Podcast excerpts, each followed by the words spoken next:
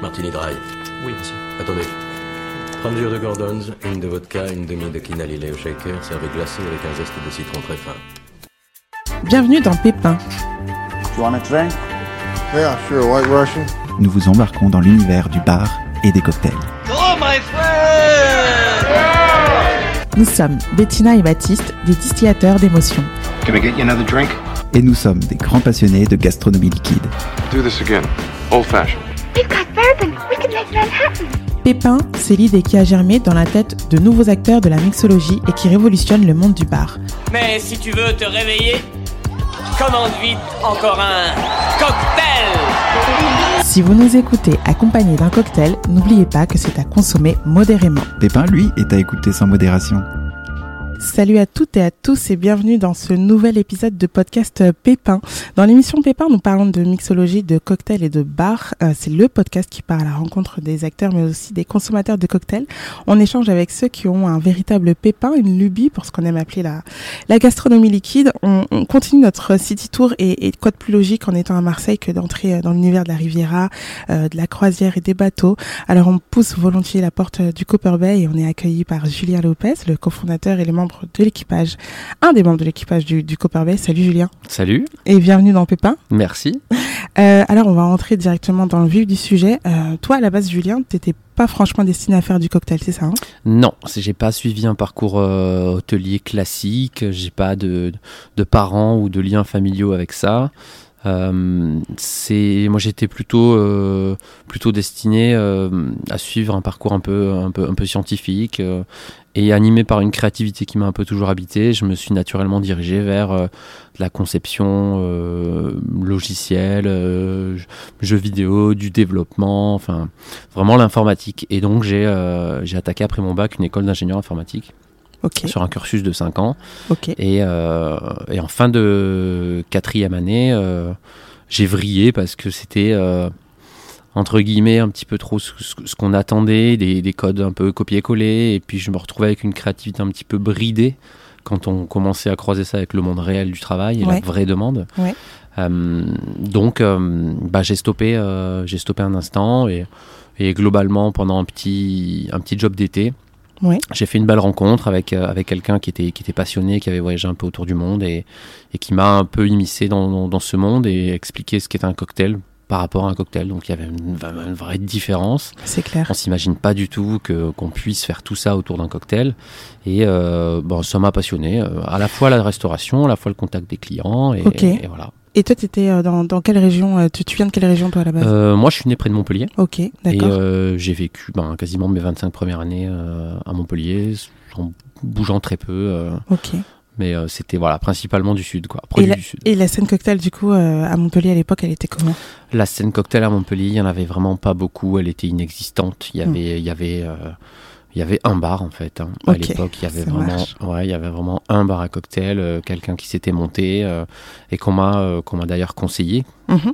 parce que c'était, pour moi, il fallait que je sois entouré des meilleurs et si je voulais faire ce métier-là, j'ai, demandé où est-ce que je dois aller et on m'a dit ben il faut que tu ailles. il faut que tu ailles là, au Papa Doblé, qui Et c'est- était euh, le seul bar. C'est ça, c'est cette rencontre du coup qui t'a enfin qui t'a donné envie de faire le- le- du cocktail comme tu Ouais, fais alors en fait, il y a eu justement, euh, je travaillais ben, ce job d'été sur une petite paillote à la Grande Motte exactement, où j'ai rencontré un barman qui s'appelle Sacha, euh, exceptionnel, euh, très inspirant, qui voyageait déjà, qui s'est retrouvé à tenir le poste sur cette station pour augmenter le niveau et apporter vraiment quelque chose qui se faisait pas dans, les, dans les paillotes de plage, Mhm. parce que normalement on fait vraiment que du cocktail fruité, et lui Ouais, arrivait vraiment avec euh, une, une- gestuelle, euh, des, euh, à l'époque des garniches, des produits maison, enfin je parle de ça il y a Ouais, quasiment j'allais 15 dire. ans quoi, Il y a- donc combien de temps ouais, Du coup, il y a 15 ans, ouais. à peu près, ouais. Mhm. Donc c'était euh, quelque chose de fou pour, pour une station balnéaire, entre guillemets, comme la Grande Motte ou ce, genre- de choses, quoi. Et, et en fait, j'ai dit, mais attends, c'est incroyable ce que tu fais. Et donc, même si c'était pas mon, mon, mon taf euh, pendant cette saison, j'ai passé beaucoup de temps avec lui en lui posant des questions. Il m'a parlé un petit peu des endroits dans le monde euh, auxquels il a travaillé. Il Mhm. m'a ouvert un peu les yeux. Mhm. Et c'est lui qui m'a dit, bah écoute, si tu veux euh, bosser avec quelqu'un de, de grand, c'est pas compliqué. euh, va voir euh, Julien Asco, Papa Doublé. Il a ouvert euh, récemment. C'était c'était ouvert depuis même pas un an, quelque chose comme ça. Ok. Et je suis allé au culot, quoi. Simplement. D'accord. tu y allais, te, te, te présenter Ouais, directement. Alors, euh, c'est sûr qu'après après s'être renseigné, je me, je me suis dit qu'il fallait que je fasse une, une mention complémentaire barman, qui, qui est la formation que tous les barman à peu près font. Après, il y a des raccourcis, hein, il y, a, y, a, y a des CQP, il y, a des- il y a des centres de formation, il y a plein de choses. D'accord. Mais il fallait un diplôme hôtelier pour, pour être accepté justement en mention. Et moi, j'étais pas du tout euh, de là. Donc, euh, j'ai réussi à euh, trouver euh, une petite formation en accéléré de 6-8 mois, euh, payée par Pôle emploi en plus, euh, pour avoir un CAP service Ouais, qui me permettait de rentrer dans cette école. d'accord. Et un petit peu filou, je me suis dit, bon, ben, mon CAP service, je vais devoir faire des stages. Je vais donc démarcher ce papa Doblet, ce. Julien, Ouais. pour euh, faire un stage en service. Ok. Mais dans un bar à cocktail. Ok, Parce que j'ambitionne un petit peu euh, la suite. Et je me dis, je vais pas être serveur dans une brasserie, euh, Mhm. à servir des moules frites. Quoi. Ouais, Enfin, ouais. c'est bon, vraiment. et, euh, et en fait, c'est passé comme ça. Évidemment, mes stages, euh, j'en ai fait deux là-bas. Mes stages se sont transformés plus en barman, Mhm. mais sur le papier, je pouvais quand même valider mon année. Euh, J'étais pas entouré des meilleurs parce que sur mon CAP, il y en a que 12 qui ont, euh, 2 sur 12 qui ont le diplôme. Donc, D'accord, euh, C'était vraiment, euh, c'était vraiment un endroit où on mettait ceux qui savaient plus quoi faire et Ouais. euh, j'étais pas entouré de, c'était pas très studieux, mais oui, vois. Bon, au final, c'est passé vite. euh, le niveau était faible. C'est un CAP facile, quoi, en poche. Voilà. Et, euh, et c'est vrai que les extras, euh, mes stages, les extras que je faisais au Papa Doblé aux côtés de Julien et Davis, son associé de l'époque, il faut pas oublier quand même, qui m'a apporté beaucoup aussi, Mhm. euh, ben, m'ont quand même énormément servi. Et euh, Julien, en fin d'année, me dit écoute, euh, soit tu fais ta mention bar euh, comme c'est prévu, soit euh, je t'embauche, simplement. Ok, Soit tu viens en extra après les courses, soit tu es à plein temps. Donc évidemment, j'ai dit bon bah je préfère la voie euh, la voie dure quoi, le, travail euh, Ouais. directement, rentrer dans le vif du sujet. Donc euh, donc je suis arrivé, euh, il m'a fait confiance. J'ai absolument tout appris sur le tas. Évidemment, il faut fournir énormément de travail personnel aussi Ouais, euh, de son vois. côté. De quoi de Euh, recherche De, de recherche, de, de, voyage, euh, d'internet, des bouquins, euh, Ouais. la culture, s'inscrire à tous les concours qui passent. euh, Oui, alors ça on m'a dit plusieurs fois, ouais, les concours c'est vraiment quand important. quand t'es jeune, il faut, il faut, il faut tout faire, quoi, parce que ça t'apporte des contacts, euh, de l'assurance, euh, Oui, énormément de choses, et encore plus il y a plus de 10 ans, quoi, il y a 10-12 ans, encore plus à cette époque-là. Je vois. Pourquoi? Parce que. Ben, parce que, euh, parce que les concours étaient très fournis et donnaient, euh, ouvraient beaucoup de portes. Quoi. C'est vrai que les marques avant. euh, moins mais- que maintenant. ben, maintenant, post-Covid, on va dire que les, les, les marques se retirent un petit peu de tout ça. D'accord, ok. C'est moins la, la stratégie. euh, après, ça, c'est un point de vue euh, business, mais c'est Ouais, moins la sûr. stratégie qui est, qui est hum, préférée par les marques. Euh, donc, euh, les gros concours comme on connaissait il y a 10 ans, Mhm. il y en a beaucoup qui n'existent plus. D'accord. Il y a euh, le fameux concours Havana Monde Ouais. qui n'existe plus, la. Bacardi Legacy Ouais, qui n'existe plus, et le World Class qui se fait encore moins par Diageo. D'accord. Et ça, c'était les trois gros concours que tous les barman rêvaient de gagner, même de participer. Ok, d'accord. Donc, euh, évidemment, pour faire ces concours-là, il fallait en faire des petits, et puis il y en avait tout le temps. Donc c'était euh, et, euh, et c'était des lots intéressants parce que c'était des voyages euh, à Londres, c'était des voyages à New York, c'était Mhm. des formations avec un des meilleurs barman du monde, c'était en fait, il y avait des lots un petit peu intéressants, quoi. C'est vrai qu'aujourd'hui, bon, bah, aujourd'hui, aujourd'hui, tu gagnes un petit voyage, mais c'est plus un voyage touriste. tu- Du coup, c'est quoi aujourd'hui? Tu te fais plus ton, ton, quoi, ton apprentissage un peu solo? Tu C'est quoi Tu changes d'établissement? C'est. Ben, aujourd'hui, soit tu as la chance d'être avec quelqu'un de très pédagogue et qui passe énormément de temps à te former, mais ça Ouais. suffira jamais. Il faut, euh, il faut, transformer la passion de toute façon. Il n'y a pas de, D'accord. il y a pas de secret. Et quand tu es passionné, tes vacances, elles sont forcément orientées sur ça. Si tu Ouais, pars, euh, je pars en week-end à Venise, qu'est-ce Ouais, que ouais. tu fais la première chose? Tu vas, tu vas regarder, tu vas les endroits. tu vas, tu vas au bar, tu vas dans les bars et les lieux les plus cultes. Eh Et, oui. par- et tous les pays que tu fais, c'est comme ça. Et donc, euh, clair. au détriment d'un petit peu une vie de couple, tu vois. Mhm. C'est-à-dire que Ah, il y, y a un peu de vécu là-dedans c'est-à-dire que quand tu forces un peu à faire 4-5 bars par soir, euh, alors que tu as pris Ah oui. que 3 jours sur New York et que ben, c'est pas grave, on fait quand même 10 bars à y être, on se reposera plus tard, forcément. oui, je vois. Mais euh, quand, quand la passion est partagée, euh, tout va bien. Bon, ça va, ouais. Tout va bien. Ok. Euh, donc là, on se parle de confiance mutuelle du coup qu'il y a eu entre un apprenti et son manager. Donc c'est la base. Donc le papa doublé te montre un peu tous les à côté à, à appréhender pour faire fonctionner un concept de bar à cocktail avant l'heure, un, un peu. Euh, oui, un petit peu, bah, parce que hum, bah, je pense que j'ai fait mes preuves euh, très rapidement. Euh, sur, surmotivé, surpassionné, euh, de toute façon, euh, moi, mon but, c'était de profiter de l'expertise de Julien. Ouais. Il faut dire que ben, je crois qu'il a ouvert son bar en 2011 par là. Ok. Euh, il avait été élu euh, barman de l'année aussi par un magazine international, c'est pas rien. D'accord. Il avait gagné le Havana Monde. Enfin, je veux dire, il y a Ouais. quand même. Il a créé plusieurs bouquins qui étaient des best-sellers dans le monde du bar, repris Mhm. par les écoles. Enfin, Mhm. je veux dire, il avait plus la, Approuver quoi que ce voilà, soit, prouver quoi. que ce soit. Mais Mhm. moi, je devais absolument profiter de tout son savoir Ouais, et clair. je, je- il fallait que j'ai euh, sa confiance, son aval et. Ouais. Et que qu'on avance main dans la main quoi. Je me Mhm. suis dit s'il me prend sous son aile, euh, bah c'est banco quoi. Ouais, c'est clair. Donc euh, et pas du tout par intérêt, hein, vraiment par par motivation, passion, je fais tout ça. Et euh, il, me, il me donne une paire de clés du bar, et ça, ça a été un, un élément déclencheur parce que moi, ça me permet d'arriver une heure, deux heures avant tout le monde. De boucler toutes les préparations, le ménage et tout moi-même. Et comme ça, quand le.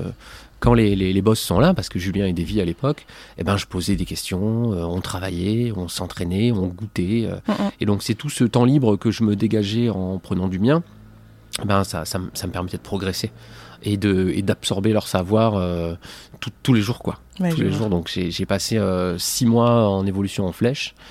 Et euh, il y a un élément déclencheur aussi. Julien s'est séparé de Davy, son ancien associé, Ok. et, euh, et donc a continué l'aventure tout seul et m'a proposé un poste de manager. Truc qui était structurellement pas pas mis en place du tout vu que ben, c'était deux associés qui travaillaient là-bas avec des barman. Et maintenant il avait besoin d'un bras droit et j'étais là, c'était moi au bon moment. Donc euh, à partir de là on a vraiment décollé. On a recruté, ben, on a recruté des jeunes, on a eu des stagiaires et donc la transmission de savoir naturellement elle s'est faite via moi. Oui, en fait, toi, tu as toujours été dans une transmission de savoir depuis que tu as commencé, en fait. Un ouais, peu. ben, bien sûr, ouais. Ouais. C'était, il n'y a pas de secret, c'est, euh, c'est un passionné qui demande un passionné et quand quand il y a des bons liens, en fait, c'est naturel, Mhm. ça va vite, c'est simple. Ouais. On n'a pas besoin de s'asseoir autour d'une table pour apprendre à faire les choses. C'est très naturel et encore plus quand on se comprend. Oui. Donc euh, non, non, c'était du pur, euh, c'était du pur plaisir et cette euh, et cette motivation, on l'a on l'a transmis à toute notre équipe et toute notre équipe était ultra motivée. On faisait des week-ends ensemble à Londres pour faire la tournée des bars. On revenait dès qu'il y avait un salon, on y allait tous ensemble. Oui. C'est tes amis, ta Oui. famille Oui. et c'est c'est trois années de ta vie où tu fais pas attention. À tes heures quoi enfin même à l'époque à ton salaire en fait c'était Ouais, vraiment ouais, quelque chose qui était on s'en fout quoi. Aujourd'hui, ben, tu peux pas t'en foutre. Tu peux pas malheureusement, mais euh, c'est trois ans de ta vie où, où moi j'avais décidé de tout laisser tomber, de faire que ça, Mhm. faire que ça. Donc dès que j'ai des temps libres, c'est ça. Dès que je suis chez moi, euh, c'est ça. ça, Je lis des livres, je fais les vidéos, euh, je fais les cocktails pour la famille, pour les copains.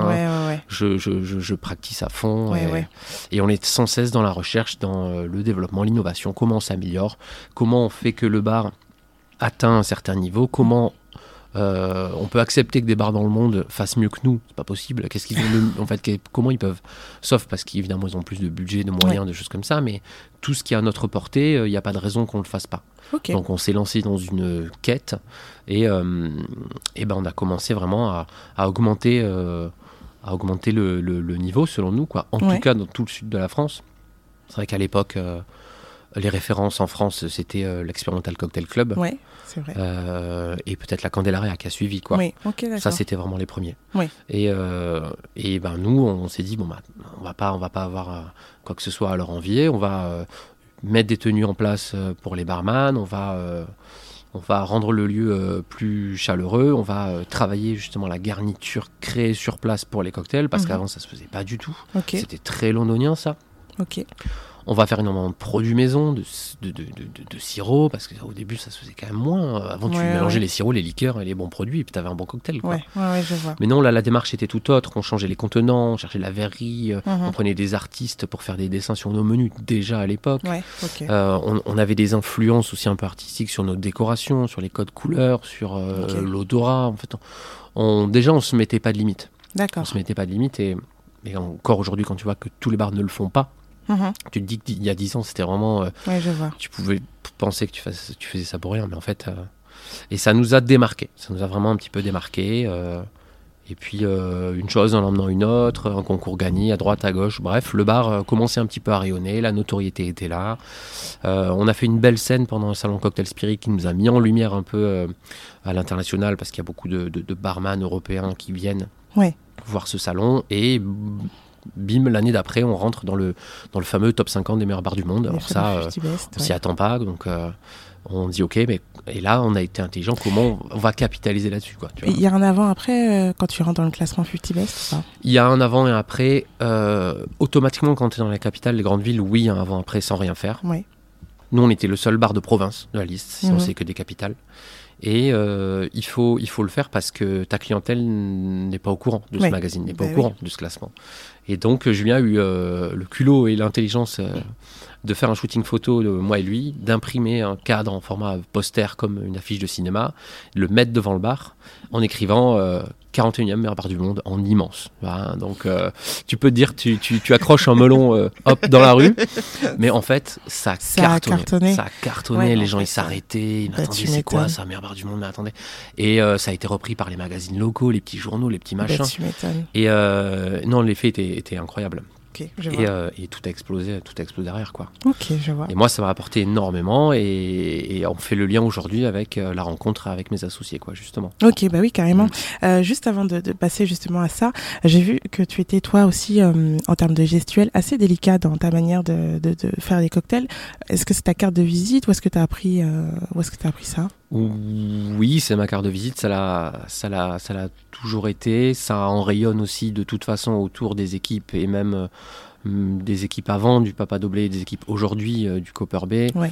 Euh, le service stylisé, comme on aime l'appeler, parce que c'est pas du, c'est pas du flair, c'est pas du jonglage. Le service stylisé. C'est ça. C'est-à-dire qu'on ne, il y, a- pas de lâcher rattraper quoi. On Ouais. reste en contact avec les ustensiles, on perd pas de temps. Et euh, li- l'idée c'est de, de catcher le focus de ton client euh, au moins 20 secondes quoi. Si tu arrives à faire ça, tu véhicules une expérience. Hmm, Donc à l'époque, on a voulu mettre ça en place parce que ça se faisait pas beaucoup. Et justement, on avait vu à Londres que ça commençait à arriver, Mhm, la gestuelle, du tricks, après ça devenait des disciplines. Mais nous, on voulait l'adapter mhm. sans perdre de temps Ouais. et que ce soit mis dans un écrin un peu élégant. C'est-à-dire que quand on travaille clair. en chemise blanche, petite bretelle, Ouais. machin, Ouais. euh, on voulait que ce soit de toute façon euh, beau, beau à l'œil. quoi. Mhm. Et donc c'est venu une marque de fabrique, réellement. Euh, c'est devenu une marque de fabrique. Tous nos jeunes euh, le faisaient, on les formait, tous nos stagiaires sortaient, étaient formés à ça, et on nous reconnaissait. quoi. C'est-à-dire Oui, que- c'est ce que j'allais dire, c'est une a- marque, euh, enfin, du moins, c'est Ouais. ta- manière de. de- Ouais, de- bah, c'est quelque chose qu'on a vraiment mis en place avec Du coup, Julien on on à que- l'époque. euh, ok, tous les deux, on s'est dit, mais on, va, on va développer ça. Donc, on a fait appel à des personnes qui nous ont fait des formations. Ah, bah, Là, on leur a dit, attention, pas trop de, Ouais. pas trop de jonglage, Ouais, on n'est pas là-dessus. Donc, on a adapté leur offre qui se faisait pas à ce que nous, on voulait. Et au final, après, on, s'est, euh, on était en roue libre là-dessus. Quoi, Ouais, et, c'est euh, clair. et non, mais c'est vraiment devenu une marque de fabrique, on, on nous reconnaissait. Oui. Euh, L'anecdote, euh, moi j'ai fait des compétitions masquées où On t'a reconnu. juste à la gestuelle on me reconnaît. Quoi. c'est Donc, vrai. c'est, euh, ah, c'est et encore même des jeunes qui sortent de là, ils ont dit oula, mais toi tu as travaillé là avant. Quoi. Donc, Oui, voilà, c'est ça. Tu sais par, ouais. par où la personne est passée. Et, parce et- que... et ça a devenu vraiment quelque chose d'important, même aujourd'hui dans, dans notre quotidien, parce que ça, ça a été un des points. Un, un des points fondateurs du concept aussi, c'est-à-dire l'élégance, Oui. la gestuelle Mhm. et la confiance que le client peut nous apporter euh, quand il est rassuré. Rassuré par voir les deux mains, toujours. Et donc nous, quand on a dessiné le bar, donc là, euh, le bar par exemple, Mhm. c'est un bar plat, comme un îlot de cuisine. Oui. C'est la pièce maîtresse du concept Copper Bay. Exactement. Et, euh, et justement, tout tourne un petit peu autour de ça. C'est-à-dire que tu ne peux pas travailler sur une station comme ça si tu n'es pas propre, élégant et si tu n'as pas une belle gestuelle. Oui.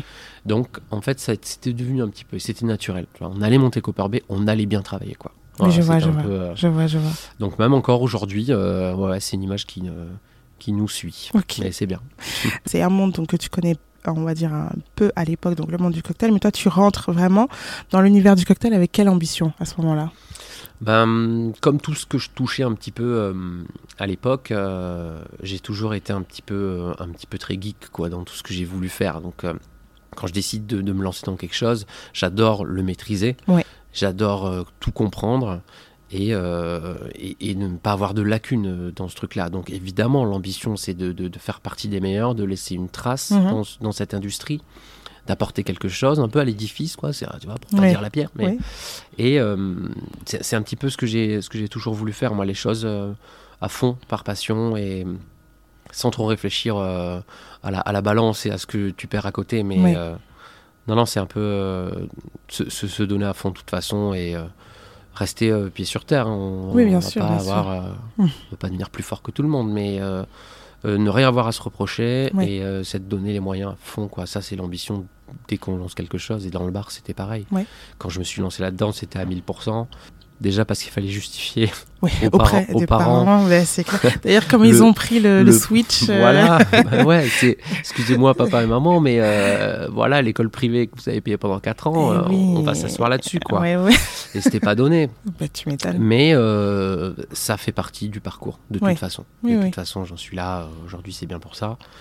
Euh, mais euh, non, non, c'est il faut se, il faut se donner moyen, se lancer à fond. Et puis c'était, euh, c'était l'objectif. Si je veux faire du, du cocktail, on veut faire du cocktail quoi. Ouais, ouais, c'est clair. Ok. Donc, peu de temps après, tu, tu vas rencontrer justement Elfie et Aurélie Ouais. sur, sur un concours. Tu vas nous expliquer un peu avec qui tu vas t'associer pour fonder le, le Copperbet. T'as quel âge à ce moment-là? Euh, il me semble que j'avais vers les 24 ans, Ouais, 24, 25, peut-être 25 ans. 25 ans. Et alors, comment ça se passe? Du coup, vous vous rencontrez sur un. Enfin, vous vous connaissiez On déjà se connaît parce que- déjà parce ouais. que ben le milieu était pe- est petit, Ouais. était encore plus petit avant. Ouais. Euh, tout le monde se connaissait un petit peu. Des femmes dans le monde du bar en plus, il y en avait très peu à l'époque. Euh, Elfie, euh, elle était plutôt du côté des, des marques et des spiritueux, donc en tant que brand manager, ce qui représentait un portefeuille de plusieurs marques chez un distributeur. Évidemment, elle connaissait un petit peu tous les barman et tous les bars à cocktails de France parce que c'était son métier ouais. de faire la tournée et d'organiser des, des events. Et, euh, et déjà, bah, assez rare pour le souligner parce qu'il n'y avait pas beaucoup de femmes qui représentaient déjà les spiritueux à l'époque. Oui.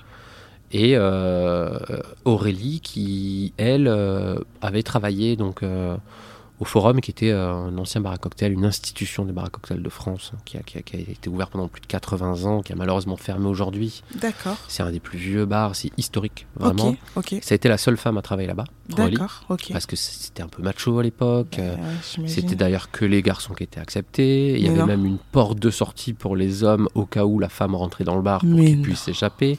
Ça, c'était vraiment les vieux bars de l'époque. Ok, quoi. d'accord. Bon, assez, euh, voilà, assez exceptionnel pour le souligner c'est que ça a été la seule à bosser là-bas. Bah oui.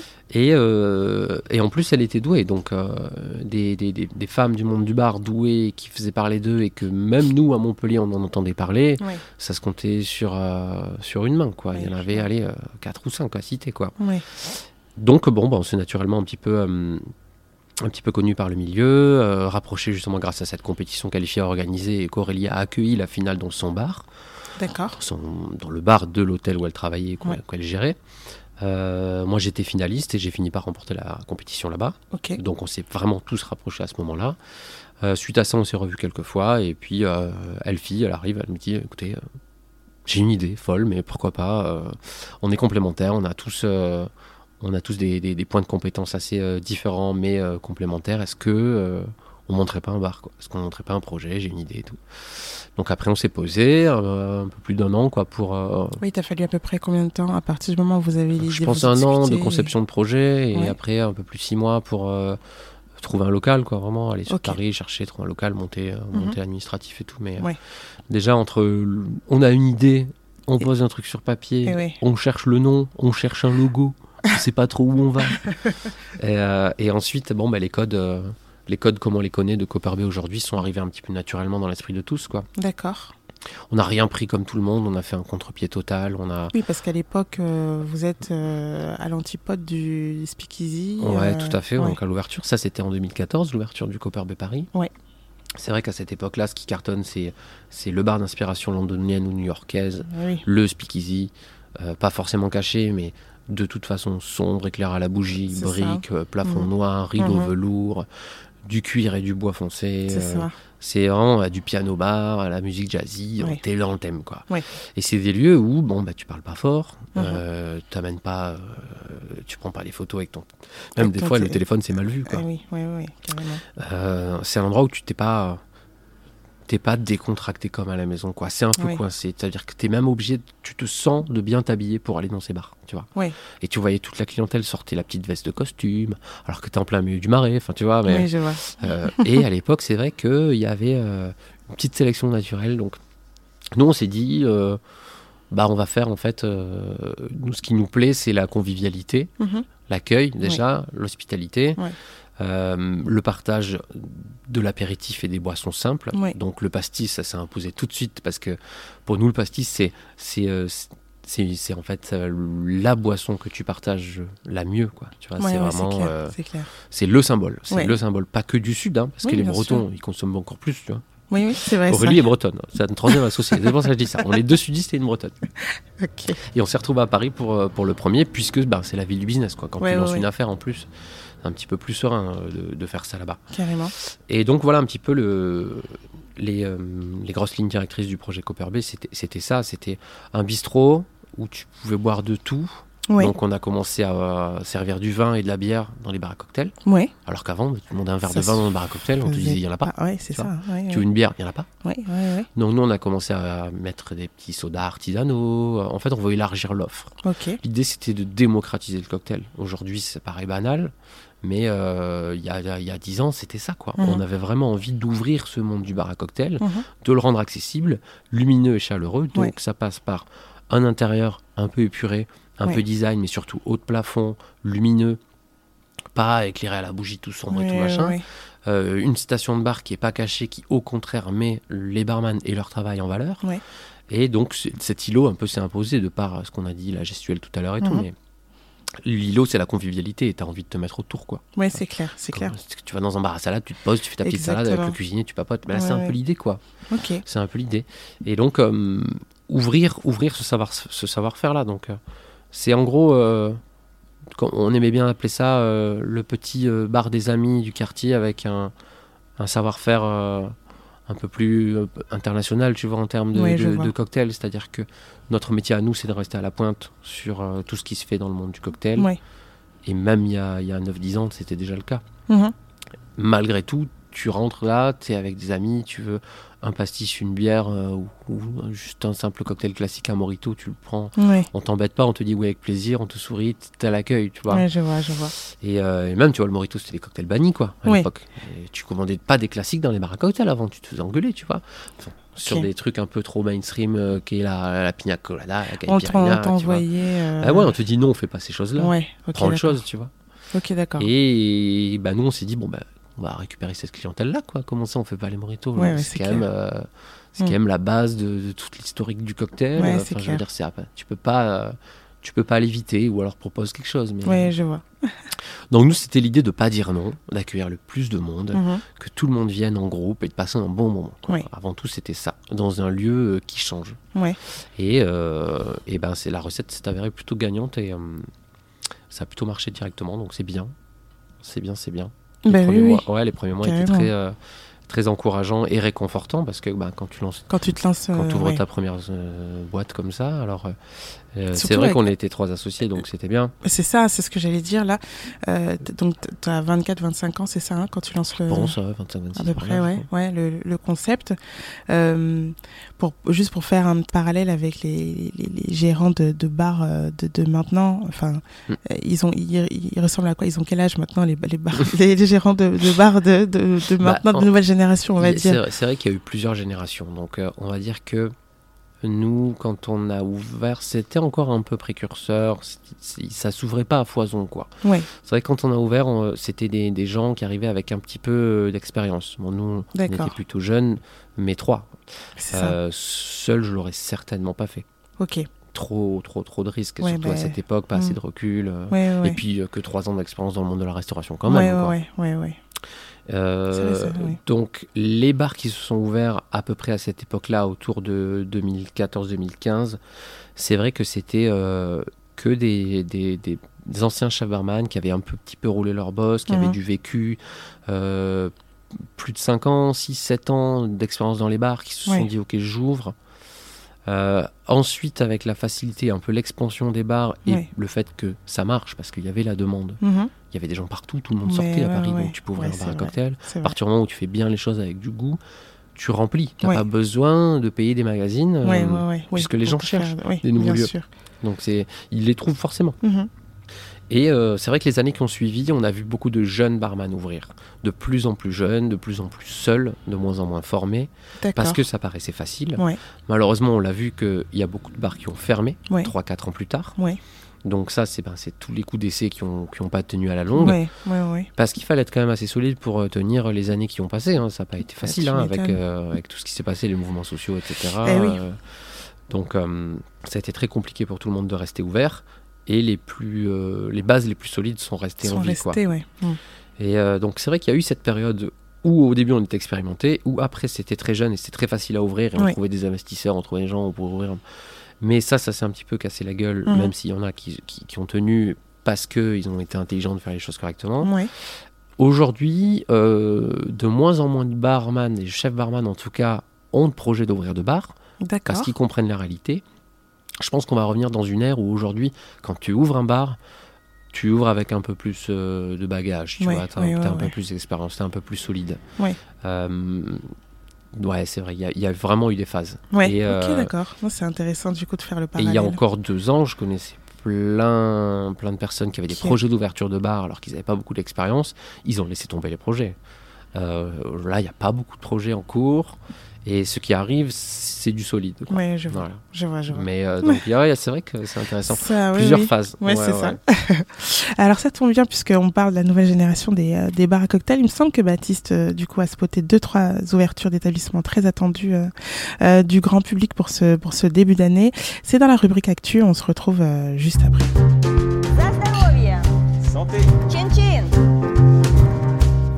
Hello hello, salut tout le monde, c'est le moment de notre flash info boost, deux minutes pour parler des dernières actualités pour rester informé sur ce qui se passe sur la planète bar et spiritueux. Alors, c'est parti, on commence et on fait un petit tour d'horizon des ouvertures pour 2023 qu'on attend avec impatience. Il y a tout d'abord la Tour d'Argent euh, qui devrait rouvrir après sa plus longue rénovation depuis 1936. Et si je vous en parle, vous qui aimez euh, les bonnes boissons, eh ben c'est que la Tour d'Argent prévoit d'ouvrir un bar dans son sous-sol. Euh, vous avez aussi peut-être entendu parler euh, de la table du Balagan qui a fermé récemment ses portes et qui devrait rouvrir euh, dans quelques mois, qui était un restaurant de l'Experimental Group qui était orchestré par Azaf Granit, qui lui a permis à Azaf Granit de se pencher sur sa nouvelle adresse, Boubalé, au sein de l'hôtel euh, Le Grand Mazarin dans le Marais à Paris et qui devrait ouvrir dans quelques mois. Et enfin, la, dans la family, euh, dans Bao Family, euh, les propriétaires de petits Bao, Bleu Bao, Grand Bao, euh, ils viennent d'ouvrir il y a quelques jours Bao Express avec, avec, avec un speakeasy de Underpool et c'est à côté de Bastille dans une ancienne fabrique de boutons. Le bar est bien délirant avec une piscine inversée euh, et avec un plafond qui est décoré par l'artiste Supakitch. Allez, on continue dans les flash info booze. Il y a quelques jours avait lieu le CIRA à Lyon, un salon dédié à la gastronomie et durant lequel euh, a eu lieu de nombreuses épreuves et compétitions. Et une a retenu particulièrement notre attention, c'est euh, le Coffee in Good Spirits, une manière de relier deux métiers, le barista et le bartender. Euh, les concurrents devaient préparer quatre boissons, dont le célèbre Irish Coffee. C'est Charlène Cabioche qui, repart, médaillée d'or, suivi d'Alexis euh, Figini et Imad Achad.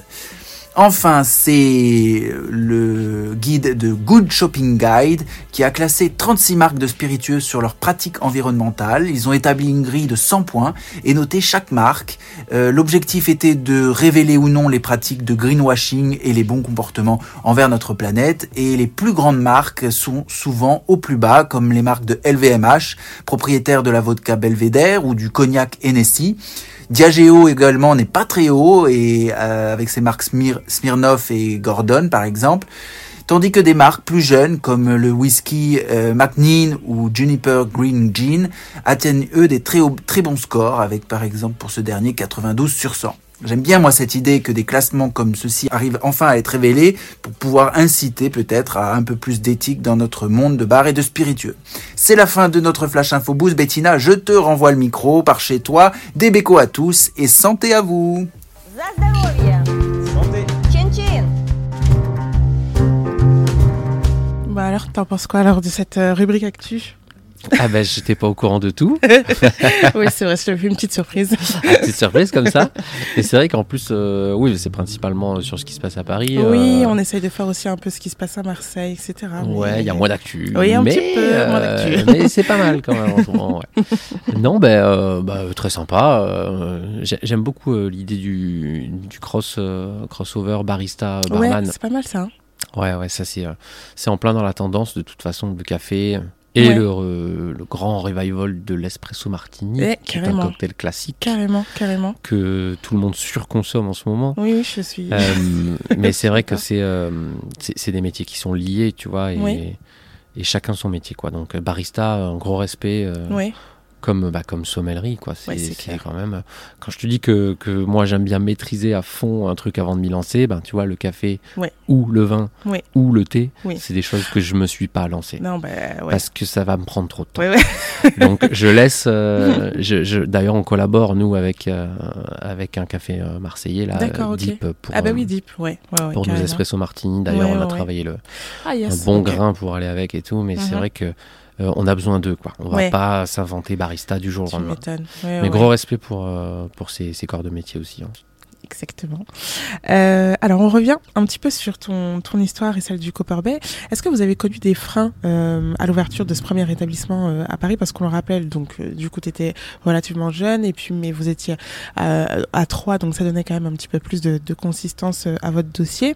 Mais est-ce que, du coup, mais vous n'étiez pas du tout euh, issu de ce monde, euh, enfin, vous n'avez pas fait d'ouverture d'établissement. euh, Donc, est-ce que vous avez connu des freins? Est-ce qu'il y a des choses sur lesquelles vous auriez peut-être aimé être informé ou avoir eu peut-être des tips avant de vous lancer euh, Bon, c'est sûr que qu'on n'était pas businessman hein, à la base, hein, que c'était notre première ouverture de, Eh oui. de business. La France n'aide pas dans l'accompagnement, Ok. donc c'est vrai que les informations, il faut aller les chercher parce qu'on va pas te les donner. Encore actuellement, tu parles? Je pense, ouais. Ouais. Ouais, ouais, c'est sûr, c'est sûr. Euh, c'est vrai que nous, on a eu la chance d'être accompagnés par énormément de copains barman qui venaient d'ouvrir leur bar. Ok. Donc euh, on, a, on a pu euh, communiquer, on a pu avoir des coups de main. Donc, euh, Mhm. Mais euh, on a fourni de travail personnel pour aller dénicher tout ça. Donc il y a des incohérences complètes avec, avec le système de création d'une société. Ouais. il, y a des, il y a des trucs qui se font, on, on croirait les années 80. Quoi. ouais, Enfin, je vois. Comme quoi, par exemple Qui t'a le plus marqué, bah, peut-être ou... Ouais, de, de mémoire, pour que tu déposes euh, une société, il faut que tu aies un article de parution dans un magazine officiel de dépôt de société. Mais pour faire ça, il te. Enfin, un- Ouais, je vois. enfin, tu vois, Ouais, ouais, ouais. t'imagines aujourd'hui, je sais, je sais pas si ça se fait encore, mais je suis sûr que ça doit se faire encore. Oui. C'est quand même triste euh, Oui, de, devoir prouver que tu as posé dans un article du journal qui dit attention, un barbe Enfin, Oui, tu oui, vois. oui. Ouais, je vois. Je Enfin, vois de je vois. mémoire, mais c'était un truc que franchement. Ok, euh, je vois. donc après, bah, pareil pour les licences. Euh, alors nous, nous, ça a été pas vraiment eu de frein parce qu'on a, on a plutôt eu de la chance sur. euh, euh, après la chance, c'était c'était aussi concrétisé par le travail fourni, hein, mais Oui, bien sûr. quand on a trouvé le local, on a eu de la chance de trouver un local qui était accessible où on pouvait tout faire. Évidemment, après, il y a les complications du voisinage qu'il faut. ben oui, ouais. parce que même si ton local peut accueillir, par exemple, tout type de commerce Mhm. Et que sur ton bail, t'es pas freiné, bah, peut-être que le voisin propriétaire du dessus n'est pas d'accord avec Ouais, ça. ouais, ouais. Donc, il va tout faire pour. Et ça, tu, tu peux pas le savoir avant. Oui, Donc, oui. le voisinage, Le voisinage. c'est peut-être Eh gros oui. 40% euh, Ah oui, de, du- des choses à savoir avant de choisir un emplacement. C'est Hmm. très important. Yes, ok, d'accord. Il suffit que tu tombes avec un, un voisin insupportable au-dessus, qui est propriétaire depuis 30 ans et qui va rien lâcher, et qui va Hmm. tout faire pour, enfin, pour foutre dehors tous les proprios qui sont passés là, Ouais, et t'es ouais, foutu ouais. quoi. Ouais, Ton business est foutu, tu vois. Ouais, je vois. Donc, oui, c'est tout le monde le dit, hein, tout le monde le dira, surtout à. Paris, euh, le- Ouais. les voisinages, c'est waouh. Ouais. Après, euh, les, ouais, ben, les freins administratifs, euh, oui, plus ou moins, il faut s'en sortir en fait, il faut être malin. Ouais. Et bon, nous, on avait trois cerveaux, c'est ça qui nous a sauvés aussi. hein. Mhm. Mais euh, tu peux pas, tu peux pas tout savoir. Ouais, Si ouais, tu non, te lances tout seul. euh, et d'ailleurs, c'est un peu triste, mais il faut, il faut qu'ils accompagnent ça. C'est pas, c'est pas possible quand on voit la charge de travail, les normes, par exemple. quoi. Les normes euh, d'accessibilité, ouais, euh, ouais, euh, le passage des personnes handicapées, évidemment des, des hygiènes, l'auteur Mhm. fait une marche, il faut savoir que tu n'as pas le droit de dépasser euh, 14 cm et demi de ta marche, tu vois. Je vois, je donc, c'est un exemple, tu le peux pas le savoir. Donc en fait, on te laisse ouvrir, on te laisse dépenser ton argent, Mais après, et après fait, tu prends des contrôles. Et quand tu prends des contrôles, on te dit ça va pas, faut fermer. Tu vois Ah, mais vois. votre licence, elle est pas bonne, vous l'avez. Alors que la licence, bah, c'est pareil. On... Ça, on- on, va pas débattre là-dessus. le, le, le vide juridique autour d'une licence 4, c'est quelque chose, quoi. C'est vrai Ouais. Ben ouais, c'est-à-dire que si tu veux acheter une licence 4, il faut que tu ailles l'acheter toi-même sur le bon coin, un particulier. Enfin, tu vois, aujourd'hui, tu trouves des structures, des revendeurs et tout, mais tu prends des commissions. Donc, euh, Ok, d'accord. ça se fait encore, mais euh, de mano à mano, euh, signer un pauvre papier et faire un chèque euh, en priant pour pas se faire arnaquer. Donc, Mhm. c'est. Euh, D'accord. Et les contrôles sur ça, les numéros de licence, les suivis et tout, c'est euh, grosse lacune hein, sur le truc. Il D'accord, ok. faut être très vigilant là-dessus. Ok, d'accord. Bah, bon à savoir. Ouais. et après, bon, voilà, le risque, c'est que Mais tu oui. prends des contrôles, on te dit, ah, mais attendez, la licence, elle est pas bonne. Ça va pas. Ou alors, vous l'avez pas fait correctement, vous pouvez pas rester ouvert. Alors là, tu- quand ça te tombe dessus six mois après ton ouverture, euh, bon, nous, je te dis, on a eu de la chance. hein, Ouais, euh, ouais, bien sûr. on est trois cerveaux, on s'est blindé, on a eu des conseils. euh, il faut euh, prendre des architectes juste pour ça, parce que Ah oui, oui, bien l'architecte va te garantir toutes ces normes d'accessibilité et de sécurité. Oui, bien sûr. Oui, ça, on l'a entendu plusieurs fois, pas ouvrir Mm. un concept comme ça en se disant, on Ouais. fait, enfin, en fait, euh, à la limite, on va ouvrir et puis au final, on va se rendre compte qu'il y a Mm. plein de trucs qui vont pas et finalement. euh, Et en même temps, si tu veux respecter toutes les lois de A à Z, euh, bah, tu, te, tu, tu perds euh, du temps, de l'argent Ouais. et de la place. Parce que quand on te demande. Euh, Enfin, c'est tout bête, mais tu vois, les portes, elles doivent être dans un certain sens. Euh, Ouais. je connais pas un bar en France qui ait Ouais. toutes les portes dans le bon sens. Enfin, tu vois, mais les sorties de secours, les machins, Ouais. les unités par rapport à, à- aux personnes que tu accueilles. Donc, euh, c'est vrai que c'est beaucoup. euh, Ah oui, c'est énormément de choses à prendre. savoir et en même temps, si tu veux tout respecter à la règle, waouh, c'est euh, une usine à gaz le truc quoi. Ok. Mais euh, je pourrais que conseiller d'être prudent là-dessus ouais, et bien euh, sûr, bien au sûr. maximum. euh, De toute façon, il faut euh, il faut respecter ça. Si on a un projet qui veut durer, euh, si on voit, euh, si on ambitionne un peu la vie du bar sur une dizaine d'années, il faut respecter tout ça. Il faut quoi. respecter. Bah oui, Ok. on fait on fait avec. hein. Ouais, bah oui, c'est sûr, pas le choix. Euh, ok, et donc là, toi, tu vas le savoir plus tard, mais du coup, vous créez à, à trois une véritable marque Copper Bay. Alors, on en a déjà un peu parlé, mais est-ce que le concept Copper Bay, en quelques mots, euh, si on devait le décrire pour ceux qui ne connaissent pas, qu'est-ce que qu'est-ce que c'est en fait? C'est quoi l'ADN euh, Copper Bay? C'est quoi le C'est vrai, l'ADN Copper Bay, ben, c'est avant tout, euh, ben, c'est avant tout un groupe de trois potes en fait qui montent, qui montent un bar, euh, qui veulent euh, de la convivialité en buvant euh, des cocktails, euh, des cocktails bien faits, quoi, qui ont, qui ont rien à envier aux autres, euh, New York bar ou machin, Ouais. et euh, et en fait dans un dans un cadre euh, aéré, lumineux et convivial comme je, je le redis. disais, ouais. Euh, avec eu évidemment une inspiration euh, un peu euh, méditerranéenne ou littorale en tout cas avec Mhm. les, les- les bords de mer.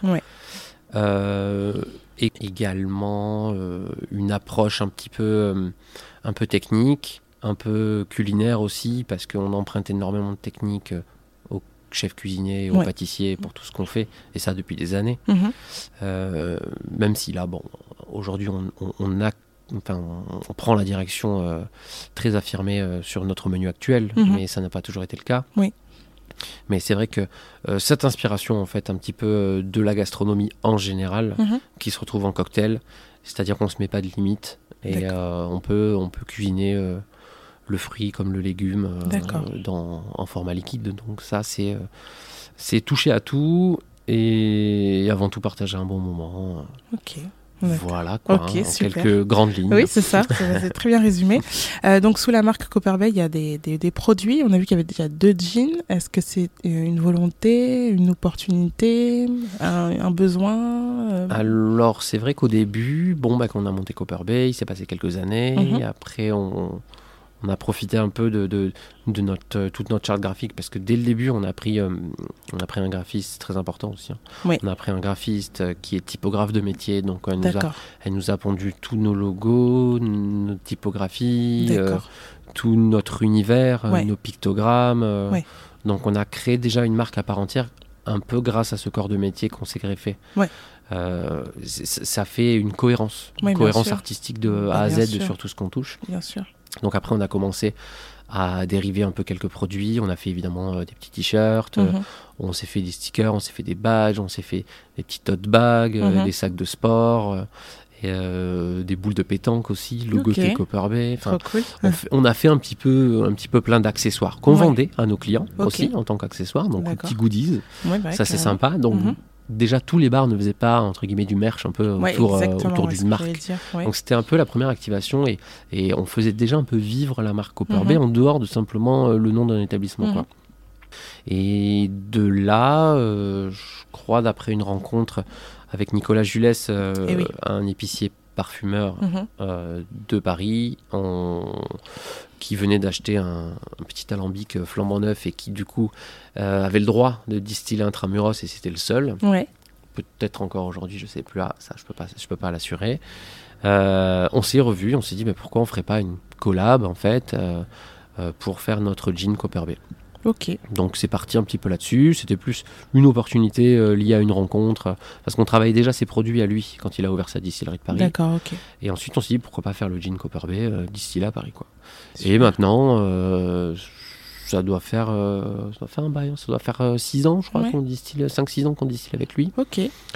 Euh, on a deux jeans, donc un format euh, classique et un format Navy Strength plus fort, mais Ouais. c'est- le même distillat, juste Ouais. qu'il est réduit à un degré différent. Mhm. On a aussi fait une collaboration avec euh, Super Producteur, qui est euh, super, Super producteur. C'est un Mhm. espèce de, de collectif qui met, euh, qui met en lumière des petits producteurs euh, France pour leur offrir un packaging, un étiquetage et une distribution. Mhm. Avec des top produits un peu, ça. un Ouais, peu, un peu issus de notre terroir. Exactement. et, euh, et donc on a développé une petite, euh, une petite rillette de merlu au pastis. Parce que nous, le pastis, on la met un petit peu sous toutes ses formes. Ouais. Dès l'ouverture en cocktail, bien sûr, mais après on l'a mis, on l'a mis partout. On mis partout. Et, euh, et donc cette petite rillette de merlu au pastis qu'on vendait du coup dans notre bar en petit, en petit, en petit grignotage. Euh, on a enchaîné ensuite ici avec l'ouverture euh, Bah oui, du de coup. Marseille. Et c'est ça, s'est justement, ouais. Comment ça s'est fait, ouais. Ça, ça s'est fait 4 ans plus tard. Ok. Comment Euh, comment comment s'est passée l'ouverture? Comment est-ce que tu perçois du coup euh, la clientèle marseillaise versus la clientèle parisienne? Ah, c'est différent. Mais attends, avant, je vais revenir sur la petite. euh, Vas-y, vas-y, je t'en prie. Je reviens pour finir avec les petits produits dérivés. Vas-y, vas-y. Notre arrivée à Marseille nous a permis de rencontrer un petit distillateur marseillais Ouais. qui fait du pastis, donc Ok. la distillerie de la Plaine. Ah, oui, oui, Et aujourd'hui, ouais. ça fait quelques années qu'on travaille avec lui, qu'on a fait notre pastis. D'accord, ok. Donc c'est le pastis Moresco, on appelle ça, D'accord. en partenariat bien sûr avec le Copper Bay. Euh, et puis sa particularité, c'est qu'il y a une petite infusion de fèves tonka à l'intérieur une pointe de fleur d'oranger. Ok, d'accord. C'est l'idée de boire une moresque, mais sans le sucre. Oui, c'est ce que j'allais dire, ouais. Ok, d'accord. Voilà. Ouais, ouais. Et là, c'est un, un, un produit qu'on pousse assez, euh, euh, qui marche plutôt pas mal. D'accord. Très sollicité par nos clients, on le met partout. Du coup, on l'a mis, euh, on l'a mis à disposition aussi dans le bar de Paris. Ok. Euh, quelques bars qui le prennent. Donc ça, ça va devenir, Sympa. euh, ça va être un peu le produit à pousser là, ouais. Ouais. Ok, d'accord. Voilà un petit peu. Et donc, si tu veux, je reviens sur l'arrivée. Oui, s'il te plaît, explique-nous alors l'arrivée à Marseille. Comment ça s'est passé? Eh ben, euh, c'est vrai que c'est euh, les premières années étaient fortes et intenses à Paris. Donc, après 4 ans, on va dire que ça marchait plutôt bien. On, était en, on était en bonne expansion et qu'on avait, en- entre guillemets, l'opportunité d'ouvrir un second bar. Donc, concrètement, de pouvoir faire, euh, Mm, mm. pouvoir faire l'apport qui permettra d'obtenir un prêt pour ouvrir un second établissement. Ouais. C'est comme ça que ça fonctionne. Ouais. Euh, et euh, eh ben, c'était pertinent d'ouvrir une antenne, un lien entre Paris et Marseille, qui sont les deux plus grandes villes un peu françaises, Ouais. avec un potentiel et une visibilité un peu internationale, Mhm. Surtout avec les vols directs euh, Marseille-New oui, York oui. qu'on voit aujourd'hui. Donc c'est vrai que c'était euh, c'était pas bête. Mhm. Pour nous, ça permettait euh, d'être un peu une suite logique, voire une porte de sortie à Paris pour revenir s'installer un peu au soleil. Mhm. Et donc c'est pour ça que moi et Elfie, on a déménagé dans le sud pour venir chapeauter un petit peu le, bar, le bar de Marseille. Et Aurélie, notre troisième associée, quant à elle, reste vivre aujourd'hui à Paris pour, euh, pour gérer les projets Paris qui, gravitent un peu autour. Et surtout le bar de Paris, ouais. Ok, d'accord, super. Et alors, du coup, la clientèle euh, marseillaise. euh, Ouais. C'est pas, c'est vrai qu'il a fallu s'adapter, que c'était pas du tout pareil. Eh oui. Alors il n'y a pas de cliché particulier avec la clientèle marseillaise. hein. C'est c'est la clientèle de province, c'est Ouais. tout. C'est très différent. On a euh, ce qui se passe à Paris et ce qui se passe en province. Ce qui Oui, se passe à clair. Paris, c'est une clientèle très dynamique qui ne Oui. reste pas chez elle, qui Mm. consomme, que ce soit du resto, de la boisson, qui revend Oui, au resto, qui revend à boisson, qui mange un truc, qui reviennent après boire un verre. Donc ça s'arrête jamais, quoi. Euh, partout en province, c'est vrai que on a, on a le sens de l'hospitalité quand même, euh, nous en France. Donc euh, on accueille chez nous euh, des convives autour d'une bouteille de vin ou d'un apéritif. Mhm. On va peut-être un petit peu moins dans les lieux euh, pour faire ça. Ouais, vrai. Parce qu'on a des appartements qui le permettent. Exactement. C'est-. C'est pas ouais. dans ton 25 mètres carrés que Ah, tu clair. fais une bouffe à 12 potes. Ah non, Donc, non, euh, oui, oui. C'est vrai qu'ici, bon, bah, pour le même budget, tu as un 80 mètres carrés et que tu, tu, tu reçois facilement. Quoi. Oui, oui, oui. oui. Donc déjà, ces, ces mœurs-là sont un petit peu différentes. Donc euh, l'attractivité est moins immédiate. Il faut communiquer, il faut se démarquer, Mhm. Euh, il faut plus que jamais, euh, plus que jamais euh, fournir le meilleur accueil possible à ta clientèle, Ouais. en prendre soin. Et, et j'ai remarqué aussi, ils, ils aiment que ce soit simple, Oui, peu plus- exactement. un peu plus simple, un peu plus Ouais, ouais, décontracté, un peu plus direct.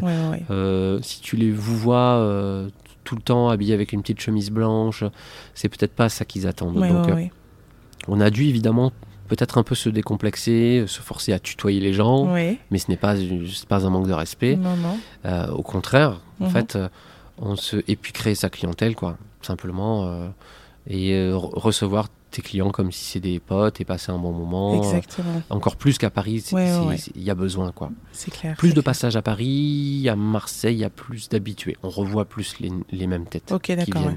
Oui, euh, euh, ouais, ok, d'accord, je vois. Ouais, tu je vois, le, le, le Marseillais ou le, le provincial, entre Mhm. guillemets, quoi, tu vois, c'est le Français en général, euh, quand il aime bien un lieu, il fait découvrir, il amène des potes, euh, il reste sur place, tu vois. Mhm. Le Parisien, bon, après je généralise énormément, hein, Oui, tu vois, oui, attention. c'est pour. euh, ouais, Mais de. ce, ce mouvement un peu hipster qui fait peu. que moi je veux un lieu où personne ne va, Ouais, ouais. euh, ok, quand on commence à y avoir trop de monde ici, bah viens, on va, on n'y va pas là, on va dans un autre lieu parce que on sera peut-être les seuls à avoir découvert que ce lieu est bien. Ouais, ouais. Alors que bah, Marseille, c'est l'inverse. Quand il y a du Oui, monde, ça attire du monde. Ouais, tu vois, clair. envie d'aller là où il y a du monde, t'as Ouais, envie de, revivre la même expérience et de revoir et de prendre tes habitudes et de t'installer, tu vois, dans le temps. ouais, si on pouvait mettre leurs photos sur les murs. Mais, euh, je vois. Je mais vois voilà, c'est de toute façon la grosse différence sur les, sur les clientèles. Mhm. Euh, ça et d'autres choses. hein. Bien sûr. Le format, le format grignotage qu'on a dû réinventer. Maintenant, on a un chef en cuisine qui sert des vraies petites assiettes. On peut manger comme au restaurant, vraiment. D'accord, ok. Moins contraignant qu'un entrée plat dessert, certes, mais, Ouais. mais tout aussi bon en fait. Oui, oui, Et bien vu sûr. les, on fait, on- ça reste petit volume les assiettes, Oui, donc euh, c'est un chef qui peut aller deux fois par semaine chercher du poisson frais et te faire ça à l'assiette. Ouais. Ce que tu peux pas trouver dans un endroit où tu fais 200 couverts. C'est Ouais, pas ouais, vrai, c'est tu clair, Tu te fais livrer par un maraîcher des poissons, et tu sais pas d'où ils viennent quoi. Donc là, ça reste, ça reste très, euh, très petite échelle. euh, Tout est, tout est contrôlé en, termes de produits frais. Donc, euh, on est content du virage qu'on a pris. euh, franchement, Bon, c'est cool. top qualité à l'assiette. Et puis, ça se ressent, ça se ressent dans, dans, dans le public, Ouais, ouais, dans, ouais. dans les consommations. Et puis, on vend pas moins de cocktails pour autant. Donc, euh, bah, c'est l'essentiel. donc on a dû, dû s'adapter sur ça aussi. Tu vois. Ok, Et le mobilier un peu, des tables un peu plus hautes. On a changé après quelques années. Pourquoi? Parce que. Parce que les gens veulent manger et veulent manger bien. Ok, donc. Avant, on pas- n'avait que les tables basses. Ok, donc. On... Tu restes pas, quoi. Exactement. Ouais, tu, je tu vois. restes pas. Mhm. Et, euh, et globalement, ça sort moins tard aussi. hein. Oui. Ça sort moins tard, ça Ouais. se calme. 22-23 heures, ça se calme. Ok. Donc là, pareil, on s'adapte, tu vois, même après Mhm. 4 ans d'ouverture, on s'adapte. Et là, on est en train de prendre un virage où on met en place une seconde partie de soirée, Ok. où on baisse un peu les lumières, où on monte le son, où c'est plus fun et où on, et, où- et Ah. où on fait la Donc, fête. hein, et ça, vois. ça viendra. euh, Donc, ça, c'est dans les, dans les tuyaux, là. Ça y est, c'est- en cours là depuis euh, cette semaine, la semaine dernière là. euh, Donc, Copenhague et Marseille, on va s'attendre à pouvoir euh, Et Paris, un ouais. peu. et, Paris, aussi. et Paris aussi, parce On que teste. même après 8 ans d'ouverture, Ouais. tu vois, il faut toujours se réinventer. Ok, d'accord. Toujours faire attention et se reconsidérer. Et là, ben, c'était ok, on marche très bien, on est très lumineux, c'est ce que les gens aiment. Et Ouais. peut-être qu'à partir de 23h minuit, les gens, ils n'ont plus envie de ça. Ouais. Comment on garde un peu d'ambiance Ouais. Comment on fait la fête et on se décomplexe et on se met un petit peu au goût du jour. Tu vois. Oui, oui, bien sûr. C'est bien beau la politesse, mais euh, peut-être qu'à un moment donné, les gens, ils veulent pas euh, Ouais, ouais, que de la vois. politesse. Ils veulent peut-être un peu de, de fun, un Lâcher peu de trash. Ils veulent un peu, voilà. Ouais. Et donc, on peut leur offrir ça aussi. Oui, ok, d'accord. Ça passe par une petite remise en question. Et voilà, je pense que pour ceux qui vont venir dans les Copper Bay, Ah, soit Paris, soit Marseille, il y aura un petit changement le week-end après 22-23 Oh. heures. euh, Ok, le changement d'ambiance, et je pense qu'on prend un bon virage. On a de très bons retours pour le moment. ok, d'accord, bah super. En tout cas, ça donne grave envie de, de pousser la porte. Bah, c'est clair. Euh, juste une dernière question. Donc, là, il y a un véritable travail euh, marketing, de branding euh, à mettre en place, enfin que vous avez mis en place en plus de l'aspect bar et clientèle. Là, il y a une véritable casquette d'un entrepreneur qui touche à tout. Est-ce que tu t'en sors? Est-ce que ça va? Oui, ben c'est le, le gros virage aussi de cette année, c'est-à-dire euh, être euh, ben, associé, enfin copropriétaire et, euh, et barman en fait. Hein. Ouais, c'est ça. Les, les, les deux en même temps, ça fait rêver tout le monde, on a tous Mhm. envie de le faire. Mais, mais c'est vrai, petit message à tous ceux qui veulent se lancer, c'est pas quelque chose qu'on fait 10 ans, quoi. Ouais, c'est ça. Parce que si on veut faire vivre un peu tout ce qu'il y a autour, euh, fournir euh, des opportunités à nos équipes, leur donner du temps, de la formation et continuer oui, cette oui. transmission, on ne peut pas... euh, on peut pas être multicasquette sur des années. Tout le temps, ouais. Si on veut passer la vitesse supérieure et, et, et faire tout ce, toutes les, tout ce qu'on aurait en tête avec l'entité Copper Bay qui aujourd'hui nous ouvre des portes, Ouais. Euh, notamment des projets avec, euh, Oui, avec l'hôtel. Lancaster à Paris, là où, on s'est implanté. Euh, c'est ce genre de choses euh, qui dessinent notre avenir et on ne peut pas, nous, continuer à faire du service tous les soirs, même si c'est une passion, on le fait avec grand plaisir. Il faut réussir à prendre un virage. Et bon, après, il n'y a pas de secret, c'est un peu de. Si tu si es tout seul avec ton bar, avec, euh, Oui. si tu crées ton bar à cocktail avec ta femme et que tu restes quelques années comme ça, que ça marche très bien, c'est bien. quoi. Tant mieux, oui, effectivement. Mais dès que tu vas pouvoir passer un step qui te permettra de prendre un employé, toi tu prends du temps libre et de gérer un petit peu mieux ton affaire et tout, c'est euh, voilà, tu, tu vois, c'est la continuité. Ouais, carrément. carrément. Et on tend tous euh, évidemment à, à aller plus vers le business, mais ça fait toujours tellement plaisir de poser le cerveau, de clair. faire des, créer une recette ou servir tes clients, ou Oui, même oui. être en salle pour les servir. Tu vois. Oui, oui, bien sûr. Ça, c'est des choses qu'on se garde, alors on le fait de temps en temps. Oui, je vois. Donc c'est vrai qu'on a tous à peu près été derrière les comptoirs ou en salle jusqu'à présent. Euh, mais bon, là, ça fait quand même 8 ans. C'est le moment peut-être euh, où euh, on va voir la suite. On laisse la place aux jeunes aussi, c'est important. Oui, oui. Moi, j'essaye de, de- de leur faire manipuler le plus le shaker euh, possible. quoi, Mhm. hein. C'est eux qui ont à apprendre. hein. Oui, oui, bien sûr, bien sûr. Donc, euh, non, non, c'est un plaisir une fierté si on, les, si on leur donne un peu les rênes. C'est, euh, ça fait bizarre de lâcher le bar, mais ça, ça rend fier de les voir heureux de te faire plaisir et de te montrer que tout s'est bien passé, que les clients étaient contents, que le, le- le bar est rangé, le bar est propre, les stocks sont faits. ouais, Et une équipe fière de, de- de te montrer ça, en fait, ça fait chaud au cœur. Quoi. ouais, c'est clair. Ça fait plaisir parce que c'est avant tout des collègues aussi. Oui, bien sûr. Quand t'es patron et collègues, euh, tu vois, tout ça, euh, Mhm. souvent, mais quand tu vois qu'ils ont envie de te faire plaisir, c'est ça qui, c'est ça qui touche. Ouais, trop collé. En tout cas, c'est le joli mot de la fin. On a, on a en tout cas hâte de, de découvrir euh, du coup cette deuxième partie de soirée qui, qui a l'air d'être vraiment euh, euh, al dente, comme on peut le dire. Bon, ben en tout cas, merci pour toutes ces informations. On finit cette interview avec un petit jeu euh, pour nous permettre de- de- d'en apprendre un petit peu plus sur nos invités. En général, c'est assez rapide. C'est des questions en rafale et c'est à toi de choisir instinctivement ce que ce que tu préfères. Est-ce que ça te va Oui, je développe ou pas? Non, t'as pas Je besoin. C'est vraiment ton, euh, ton, ton, ton truc favori. Alors, euh, old school ou new age? Old school. Euh, Businessman ou chef barman? Chaberman. Marseille ou Paris? Marseille. Alors, iOS ou Android? iOS. iOS. Tiramisu ou mendiant? Le tiramisu, bien sûr. Ok. bon, bah merci en tout cas, euh, Julien, c'était trop cool de t'avoir à l'antenne. Merci à toi. Euh, alors, euh, où est-ce qu'on peut retrouver du coup les, les actus de, de Copperbase du coup sur le compte Instagram euh, Ouais, bah, il y a Instagram, ça reste euh, le réseau social un peu le plus actif où on peut nous suivre. Yes. Euh, Copperbay underscore Marseille, Ouais. Copper- Copperbay underscore Paris, Paris, et ouais. Copperbay underscore Lancaster si vous Eh voulez oui. suivre. Euh, depuis quelques mois, le nouveau petit bébé euh, en résidence dans, dans l'hôtel, Ouais, sur les. Champs-Élysées. Trop Voilà. cool, ouais, trop bien. En tout cas, on va suivre tout ça et puis euh, on vous dit à très bientôt pour de nouvelles aventures et, euh, et euh, surtout continuez à boire des super bons cocktails. À bientôt. Salut Vous venez d'écouter Pépin, le podcast qui sublime la mixologie. Dites bonjour aux créatifs désinvoltes et aux bons vivants experts et engagés. Je suis Bettina. Je suis Baptiste. Nous sommes les fondateurs du collectif Citron Caviar Studio, des distillateurs d'émotions. Retrouvez-nous également sur Instagram, Citron Caviar Studio tout attaché, ou sur notre site internet citroncaviarstudio.fr. À bientôt!